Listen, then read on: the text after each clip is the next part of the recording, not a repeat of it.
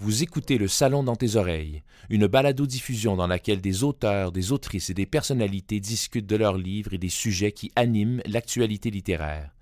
Les enregistrements ont été faits lors du dernier Salon du Livre de Montréal. Allô, bonjour tout le monde, merci d'être venu. Je suis euh, hyper nerveuse parce que je me sens privilégiée, je suis émue. Je n'ai pas pu venir témoigner lors des enregistrements qu'on a faits pour Angèle. Et je le regrettais et Maude m'a demandé d'être ici pour vous présenter Angèle de Launois. Donc, c'est une femme que j'aime énormément, donc je suis vraiment... Pardonnez-moi s'il y aura des tremblements de voix. Donc, Angèle de Launois est une femme, ceux qui la connaissent, c'est une femme de tête, c'est une femme de cœur, et je dirais aussi, c'est une femme d'intégrité, quand on entre en interaction avec elle, on est happé dans sa bulle d'humanité parce qu'elle est grandement d'une humanité noble. Qu'est-ce que j'entends par là? C'est que elle a le souci que le monde aille bien, elle a le souci que les gens autour d'elle soient heureux et elle tend la main, elle, elle ne travaille pas pour, euh, pour son ego, pour s'enrichir, elle travaille pour avoir enfin participer à un monde meilleur. Comme écrivain, elle a décidé dès le début de s'adresser à, l'intelligence des enfants parce que pour faire un monde meilleur, quoi de plus, de mieux de s'adresser à des tout petits. Donc, elle a créé, en informant les enfants, en pionnière, en les informant, en leur faisant connaître la fantaisie de la vie par la poésie, aussi en les faisant réfléchir. Comme écrivaine, elle a créé des albums qui sont des classiques. Moi, je peux vous dire que je lis au petit depuis dix ans. Et Le Grand Voyage de Monsieur Caca, c'est un best-seller chez les enfants. C'est un best-seller chez les libraires, comme quoi on peut parler de caca de façon intelligente à des enfants. Ça les fait rire également, mais pas que. Elle a aussi un, classique qui est magnifique, qui a été traduit, qui a, parcouru le monde et qui parcourt encore le monde, Les enfants de l'eau. Si vous ne l'avez pas offert à des enfants, je vous invite à le faire. Il a été réédité. Elle a aussi écrit La petite bouteille jaune et combien d'autres. Je soupçonne Angèle d'avoir voulu euh, ouvrir sa propre maison d'édition parce qu'elle avait envie d'avoir carte blanche justement pour s'adresser de façon qu'elle souhaitait aux enfants. Donc, Isatis est devenue une maison phare pour, dès deux ans, elle crée des albums documentaires, mais en rime. Donc, elle a mélangé des genres, donc à deux. Et il quel J'ai acheté hier le, la gastro. Il quel pour parler de gastro à des tout petits. Et c'est fascinant. Je, vais le lire la semaine prochaine aux enfants et je sais qu'ils vont le choisir immédiatement. Et elle, elle a aussi, elle est allée chercher Philippe Béat, son, son complice de longue date, qui réussit à faire des microbes, euh, des personnages éminemment affreux, mais en même temps rigolos et attachants. Euh, donc, dans cette collection, Angèle informe les enfants de plein de, plein trucs. Donc, j'ai noté, là, j'ai des fiches pour pas oublier les, les, certains titres, donc des titres qui informent les enfants. Euh, par exemple, les oreilles de Chester, c'est génial. C'est l'histoire du gars qui a inventé les, trucs qui, euh, réchauffent les... Hein? Euh, il voulait pas avoir de tuque parce que ça pique. Alors, et c'est formidable. Les enfants l'adorent. un, dessin pour papa aussi, qui est un sujet mon Dieu, combien touchant où ça dit aux enfants qu'envoyer un dessin à, une personne qui est en, isolée, peu importe, isolée pour quelle raison? Euh, et sa poulette, les enfants l'adorent aussi, mais c'est une histoire qui dit en fait aux enfants que quand on mange du poulet, on mange un animal. Souvent, les tout petits ne, ne font pas le lien, mais c'est charmant et c'est, ça fait prendre conscience de trucs. Mais Angèle a une plume légère et ludique. La poésie aussi. Alors, dans la collection Tourne-Pierre, là, ça se peut que ce soit trop long. Faites-moi des signes parce que je peux en parler longtemps. D'accord. Vous me dites d'aller moins vite parce que moi, je suis. Je dois terminer. Je dois terminer. C'est pas vrai. Ah non, bon, écoute, ça se peut pas. Non, non. Euh, ben, euh, toutes ces collections, tourne-pierre, poésie, euh, de la philosophie, c'est quoi être beau, c'est quoi être riche, c'est quoi être heureux, euh, c'est des questions importantes euh, sur lesquelles on fait pas réfléchir euh, souvent les enfants dans la littérature, surtout quand ils sont petits. Elle a créé une collection magnifique parce que pour Angèle, les gens qui ont bâti le pays, ce sont des gens importants. Bonjour l'histoire. Donc oui, les grands personnages, Cartier et compagnie, mais elle est allée aussi nous, nous faire découvrir Étienne Brûlé, etc des femmes aussi qui ont fait l'histoire dont on n'a pas assez parlé. Elle a aussi, bien sûr, ouvert la porte à de, fabuleux documentaires, une petite maison avec de petits moyens. Je pense à J'aime ma ville, à Pollution plastique, à l'environnement et combien d'autres, qui sont des, documentaires dignes des grandes maisons européennes, mais on sait qu'ils attissent une petite structure, alors c'est extraordinaire. Elle a aussi créé la collection Griffes, pour s'adresser aux, adolescents. De, en fait, pour là, elle a pu dénoncer de façon plus plus euh, évidente toutes les les violences qu'on fait aux femmes, aux démunis, aux prisonniers politiques, etc. Bon, comme je ne peux pas m'étendre longuement, euh, Angèle euh, Delaunoy est vraiment une femme, comme je vous dis, quand vous la connaissez, entrer en interaction, je comprends qu'elle a des collaborateurs de longue date, Peut-être sont-ils fidèles, mais je, les soupçonne de vouloir rester dans sa bulle de, chaleur qu'elle crée quand on entre euh, dans, sa bulle. Et en fait, c'est une femme que, que j'aime vraiment, que je respecte, que j'admire. Angèle, je te lève mon chapeau et il est rempli de milliers d'étincelles de reconnaissance. Est-ce qu'on peut l'applaudir?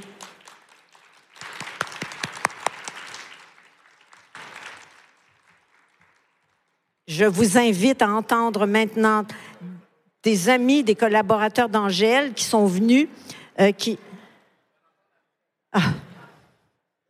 D'accord, vous entendrez tout ça après parce qu'il y a plein de gens comme moi qui ont rendu hommage à Angèle et euh, c'est très touchant de les entendre également.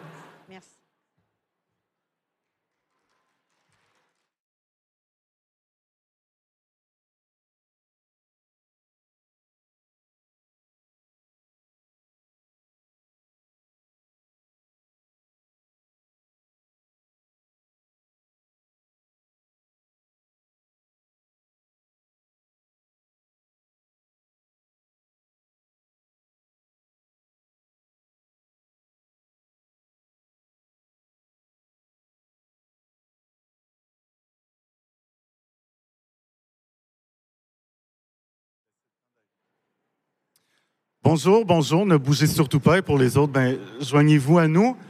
Mon nom est Nicolas mais je, dans la vie, je fais plein de choses. Surtout, je suis un grand ami d'Angèle Delaunoy, qui pour moi est plein de choses à la fois. Euh, à la fois ami, confidente, mentor, qui m'a aidé à beaucoup mieux écrire, beaucoup mieux penser les histoires. Ça me fait plaisir euh, d'être ici avec vous dans le cadre de la remise du prix Fleury Mes Plaies pour vous faire découvrir Angèle peut-être autrement. Sinon, beaucoup plus. À la fin de l'entrevue, elle n'aura plus de secret pour vous. peut-être quelques-uns qu'elle osera dévoiler si ça lui tente bien ça. Angèle, si tu savais comme je suis ravi d'être ici dans le cadre de la remise d'un prix, tu sais que toi puis moi, pour les remises de prix, les remplissages de formulaires, ça va loin. Et enfin, c'est un prix qui est si mérité encore une fois, je suis honoré de pouvoir te poser quelques questions. C'est vraiment cachotier. Hein? Ça fait un mois qu'il me, qui me, qui m'évite pour pas me dire qu'il va m'interviewer aujourd'hui. Ben, je sais que j'ai une grande gueule dans la vie. Ça fait trois semaines que j'évite Angèle, que je lui réponds par une phrase, par courriel, pour, même par écrit, pour rien dévoiler. Donc, allons-y. Euh, Angèle, tu mènes une carrière remarquable depuis 1988, mais à travers tout ce qui était possible, pourquoi le monde de l'édition jeunesse particulièrement? Je suis arrivée là un petit peu par hasard, parce que j'étais rédactrice en chef des, euh, pour le magazine Protégez-vous des, euh, des livrets sur les jouets et sur les livres pour la jeunesse. Alors pour les jouets, on testait les jouets, on donnait des prix poubelles puis des prix, euh, des prix d'excellence. Et pour les livres, ben, je lisais à peu près tout ce qui arrivait. Euh, ça, c'était avant 88. Là. Je lisais à peu près tout ce qui arrivait euh, sur le marché euh, québécois en français. La plupart du temps, c'était des livres européens. Et puis, à force de lire 500 bouquins par année à peu près, des livres qui, qui venaient d'ailleurs, je me suis dit, bah, je suis peut-être prête, moi aussi, à essayer quelque chose. Alors, j'ai fait un projet sur les livres un documentaire sur les oiseaux parce que je me rendais compte que je connaissais strictement rien dans les oiseaux. Et puis euh, j'ai proposé ça à Monsieur Jacques Payette chez Héritage et il a accepté tout de suite. Moi, je me suis pas rendu compte à quel point j'ai été favorisée dans euh, ce choix. Et euh, j'ai commencé comme ça avec les oiseaux de chez nous. Après, ça a été les mammifères de chez nous, les animaux du Grand Nord. Bon, voilà, ça, ça a commencé comme ça. Avec des livres qui sont devenus de véritables références. Oui, oui, oui. Ben, ils sont plus sur le marché parce que ça fait quand même très longtemps. Et comme tu le sais aussi bien que moi, les livres ont une vie courte.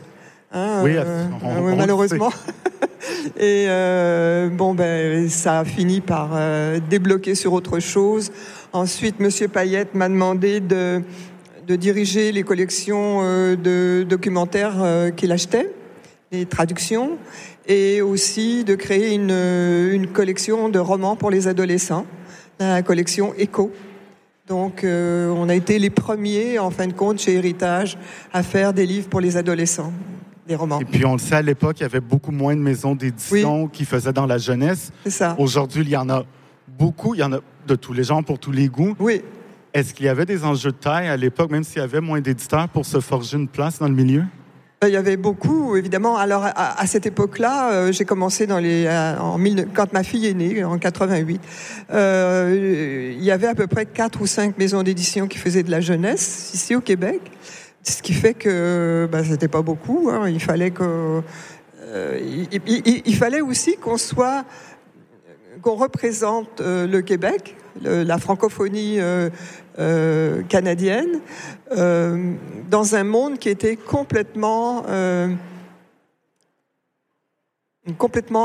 pris par les, éditeurs européens. En, dans ces années-là, la plupart des livres que tu voyais, c'était des livres qui venaient de France ou de Belgique. Mais là, nous, on s'est fait, il, fallait qu'on se fasse une place, évidemment. Puis il y a ces, maisons d'édition qui étaient là, il y avait la Courte Échelle, il y avait euh, il y avait Héritage, il y avait, euh, je crois qu'il y avait Tisser aussi, puis il y en avait une autre aussi, je me souviens plus du nom, mais on n'était vraiment pas beaucoup. On travaillait fort. Oui, ben oui, ça, on le sait. Puis disons, tu as une approche unique une vision qui à la fois veut euh, aider les jeunes à mieux se comprendre eux-mêmes, mais aussi mieux comprendre leur environnement. Ouais. Est-ce que ton approche a évolué au fil des ans, vu que la société a évolué et la jeunesse aussi? Ben, disons que derrière moi, avant de faire tout ça, j'ai une carrière de prof. Donc, un prof de, prof de français, prof d'art plastique. Donc, un, un proverbe qui dit euh, prof un jour, prof toujours. Donc, j'ai toujours eu, euh, dans mes choix éditoriaux et dans ma façon d'écrire, j'ai toujours eu l'envie d'enseigner quelque chose. Évidemment, euh, euh, cette envie-là, elle a évolué au fil du temps parce que les... le monde a changé. Donc on s'est habitué au monde, aux différentes problématiques qui sont actuelles. Donc on n'écrivait pas de la même façon en 88, on ne parlait pas des mêmes choses en 88 que maintenant. Je pense que maintenant on est beaucoup plus audacieux, on va chercher, euh, on, va creuser davantage ce qu'on n'aurait pas fait dans les années 80. Ben, tu as tout à fait raison. Puis si je peux me permettre, la, jeunesse a évolué, ce qui a permis à différentes collections d'émerger. Par exemple, la collection Griffe. Oui. Qui n'aurait peut-être pas été ce qu'elle est il y a 20 ans. Non, non, non, non, non, absolument pas. D'ailleurs, quand on va en France actuellement, parce que je suis allée euh, récemment en France montrer euh, nos livres, tous les éditeurs français que j'ai rencontrés nous ont dit euh, au Québec, vous êtes vraiment beaucoup plus audacieux que nous. Par exemple, faire un livre qui s'appelle Le poids des seins ou Pourquoi les filles ont mal au ventre, ou J'ai mal et pourtant ça ne se voit pas. Euh, c'était quelque chose de. Ils sont tout à fait estomaqués de, de, de, de notre audace. Et on n'a pas fini. Hein. Et puis, non, heureusement, et puis, mais c'est une valeur qui est très, toi, oser. Oui. Il faut oser, quitte à peut-être que ça fonctionne plus ou moins, mais on ne le sait pas tant qu'on n'essaye pas. Et puis, je pense de plus en plus, il faut oser. Et avec les mots qui rejoignent les jeunes, il ne faut pas avoir peur des mots. Non. Et tu es la première à dire qu'on peut parler de tout avec les jeunes, il suffit de choisir les bons mots. Voilà. La façon de parler, la façon d'écrire, elle évolue avec le temps. Euh, euh, pour moi, il y a quelque chose qui est super important quand on fait de la littérature de jeunesse. Il ne faut jamais briser l'espoir. Il ne faut jamais que ce soit un livre complètement négatif, avec des personnages qui sont euh, vraiment révoltants. Euh, je pense qu'il faut toujours garder dans l'esprit qu'on s'adresse à des jeunes et qu'on ne doit pas les désespérer. Pour moi, c'est super important. C'est un de mes plus grands euh, euh, challenges. Une mission que tu accomplis à, à, chaque bouquin, je dois te le dire. Exactement. Parlons-en un peu des documentaires. Pour moi, et comme pour toi, c'est un genre littéraire très important. Oui. On est, deux, on est tous une gang de convaincus qu'on ne met pas n'importe quoi entre les mains d'un enfant. Non. Et tu as vraiment marqué euh, l'évolution et l'édition du genre documentaire. Je voulais savoir pourquoi c'est important pour toi de continuer à développer alors qu'on a peut-être l'impression de dire on a déjà parlé de ce sujet-là. Ben, moi, j'aime ça, les documentaires, d'abord. Et il y a des enfants qui ne lisent jamais autre chose que des documentaires. Il y a toute une frange de la, de, de, de, des enfants qui n'aiment pas la fiction. Donc ces enfants-là, les petits curieux, les petits scientifiques en herbe, ils vont se tourner vers le documentaire. Donc c'est important de leur euh, expliquer, euh, de leur mettre en main des livres qui vont les aider les aider à comprendre davantage. Et on peut le faire dès le, dès, dès le plus jeune âge. Les enfants posent beaucoup de questions. C'est ce que j'ai fait avec Monsieur Caca, avec la gastro et quelques autres. Ben, tu me Angèle m'avait déjà dit que l'intérêt au livre chez les jeunes, l'éveil à la lecture, ça commence dès le berceau et on s'en rend compte à travers différents de, de tes écrits. Oui. Euh, et maintenant, avec plus de, j'ose dire, 800 titres à ton actif. Oui, à peu près. Comment est-ce que tu réussis pas seulement à maintenir, mais à toujours nourrir ta créativité à travers tous ces projets? Oh ben t'as qu'à lire le journal régulièrement. Tu lis le journal, tu regardes la télé, puis là il y a un moment une espèce de, de, de rage qui me prend là. Ça se peut pas, on peut pas, on peut pas accepter ça. Je suis une militante. Donc, euh, tu vois, dernièrement, j'ai lu un, livre d'éco-société chocolaté. J'étais scandalisée. J'ai tenu le coup pendant trois semaines sans manger de chocolat.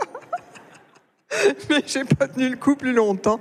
Mais euh, savoir, par exemple, que les petits enfants qui sont dans les plantations de chocolat, ils n'ont jamais mangé un, morceau de chocolat de leur vie, ça m'a sidéré, ça m'a sidéré.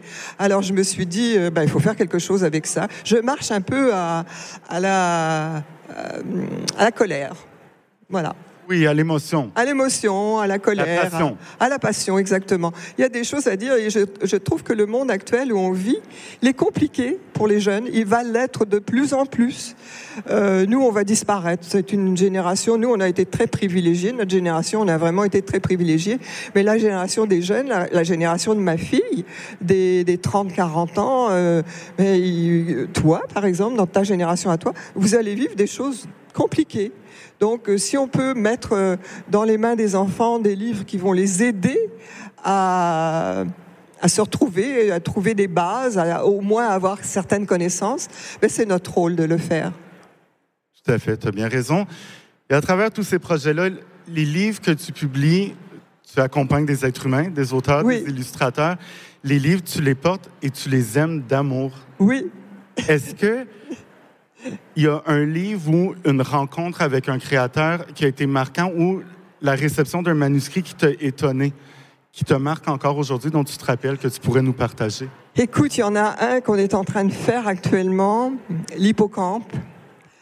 Écoute, j'ai reçu ce, ce livre-là. Il n'est pas encore publié, il va être publié euh, incessamment, au printemps. Je pleurais comme une madeleine parce que ça faisait référence pour moi à une de mes amies qui est en train de perdre justement son hippocampe. Donc j'étais tellement, euh, tellement émue de lire ce livre, de ce texte-là. C'est un texte qui est d'une grande tendresse, d'une grande beauté, superbement écrit.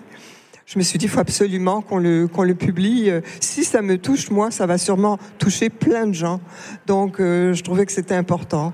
Puis, bah, au cours, évidemment, au cours de ma vie, euh, c'est sûr qu'il y a des livres, par exemple, le livre de, euh, de Félix Girard, Le village dans la mer c'est tellement intelligent, c'est une, euh, c'est une fable écologique sur notre monde actuel, euh, sur certaines personnes, certains géants qui ne pensent qu'à une chose, c'est s'enrichir aux, dépens de, de, tout le monde, quoi.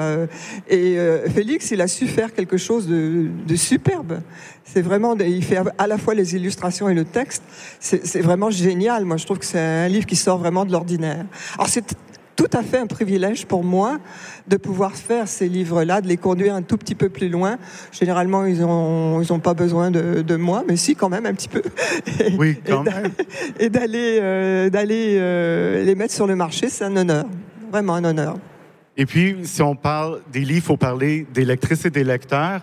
Tu as participé à nombre de salons et de foires de livres un peu partout autour du monde. Nous sommes au Salon du Livre de Montréal en ce moment. Comment considères-tu l'importance de la rencontre ou de la relation directe avec les jeunes lecteurs? Ben, les salons du livre, c'est l'endroit où on peut rencontrer nos lecteurs. On en rencontre beaucoup à la fois. On n'a pas forcément le temps euh, de, créer un, lien euh, euh, intime avec chaque personne que l'on rencontre, mais on échange des sourires, on, échange des, on leur montre les livres, on leur, on, on, leur fait apprécier en quelque sorte des livres qu'ils qui n'auraient peut-être pas vus au premier abord. C'est sûr qu'on on, leur parle avec tout notre cœur et on reçoit leur, euh, leurs interrogations, euh, voir les yeux qui brillent, les enfants avec les yeux qui brillent, qui viennent te voir. C'est la vraie magie. Voilà, qui te prennent la main, qui, qui viennent te dire ah j'ai bien rigolé, j'ai lu ton, ton livre, ça m'a bien fait rire, euh, ou bien euh, les enfants ils ont pas de filtre, hein, alors ils vont te dire exactement bon. Évidemment pour les plus grands c'est pas tout à fait la même chose, mais tu vois à un moment donné une jeune fille qui est un peu gênée, qui vient dans le kiosque et puis qui n'ose pas trop regarder les livres, puis là on lui remet dans la main et euh, on lui en met dans la main, puis tu, te rends compte tout de suite qu'il y a un lien qui se crée. C'est vraiment un privilège de pouvoir faire tout ça. Oui, on est, on est privilégié. Oui, tu l'as bien dit. Angèle, c'est déjà la fin. Je tiens à répéter que tous les livres de ton catalogue se distinguent par la richesse et la qualité de leurs mots, de leurs images. Pas étonnant qu'une myriade d'entre eux ont reçu nombre de prix, de distinctions. Et maintenant, avec des nouveaux alliés, je sens que la grande aventure ne fait que continuer. Oui. Et j'en suis le premier ravi. Oui. Angèle, merci d'accompagner les livres comme tu le fais. Merci de les écrire, de les éditer.